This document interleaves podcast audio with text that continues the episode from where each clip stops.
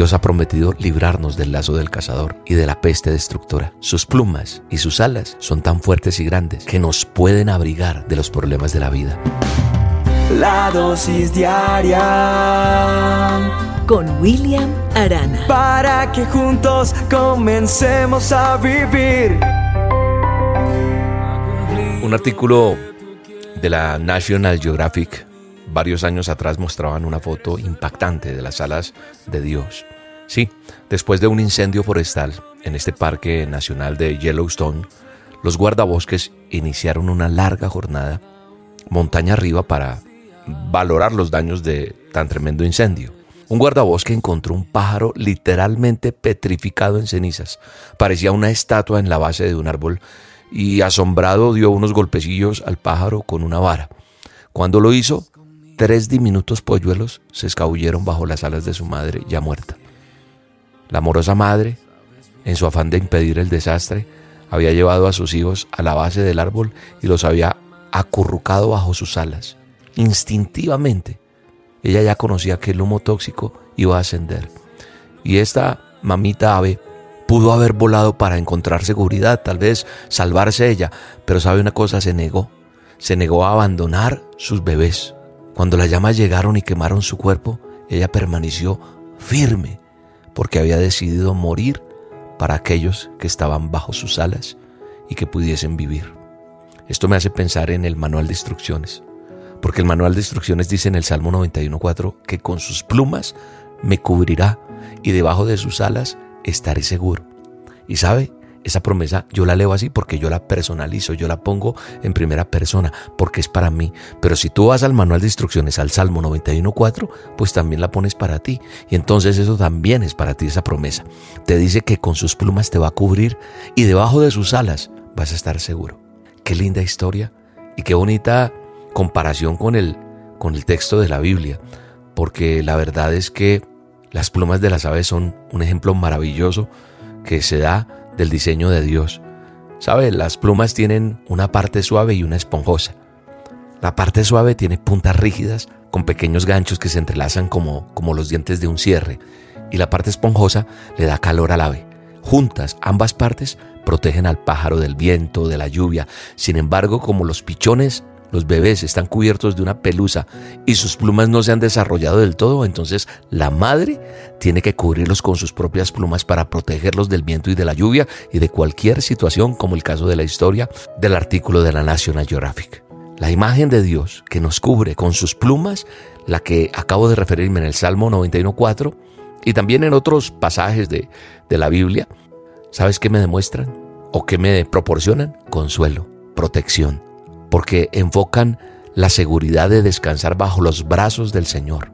Y entonces me viene a la mente una, una madre pájaro, no sé, tantas que hay hasta una gallina, no sé, que cubre sus pequeños con sus plumas. Y al igual que un padre cuyos brazos son ese refugio seguro de una tormenta o de una herida o la presencia reconfortante de Dios que nos proporciona seguridad y protección de las tormentas emocionales que uno pueda tener.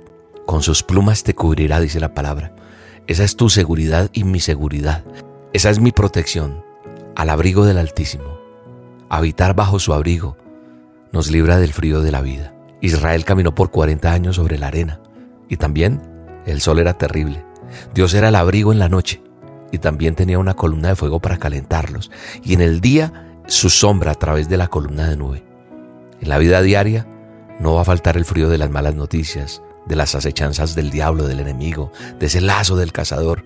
Tal vez una enfermedad, una circunstancia difícil, una adicción, celos, desconfianza, peleas en la pareja, no sé, el desamor, amargura, la parte económica, todo eso que pueden ser plagas que, que, que hoy en día vemos, violaciones, drogas, alcohol, pornografía, no sé. Pero sabe una cosa, Dios ha prometido librarnos del lazo del cazador y de la peste destructora. Sus plumas y sus alas son tan fuertes y grandes que nos pueden abrigar de los problemas de la vida y de los ataques del enemigo, del diablo, sí. Dios te promete no dejarte, no abandonarte. Ahora, Él no ha prometido dejarnos en la vida sin problemas, sin pruebas, sin tentaciones, pero sí nos promete cuidarnos en su amor y protección. Nos ha prometido librarnos, cubrirnos, abrigarnos y darnos seguridad. Nos dice, no temerás. Y aunque atravesemos problemas y angustias, podemos enfrentarlos sin temor siempre y cuando miremos a Dios, porque Él es nuestro refugio. Démosle gracias a Dios por ser más grande que cualquiera de mis temores. Démosle gracias porque Él dice, bástate mi gracia, porque mi poder se perfecciona en la debilidad. Cuando el temor borra la esperanza, Dios es tu refugio y siempre va a estar presente.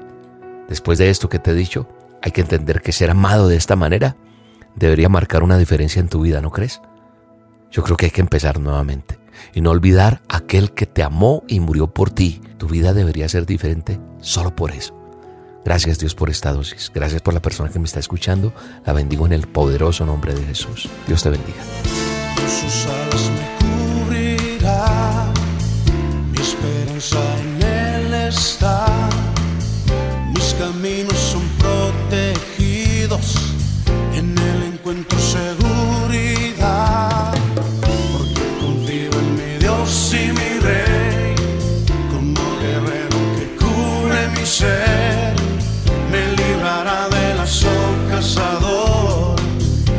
Mi escudo, mi salvación.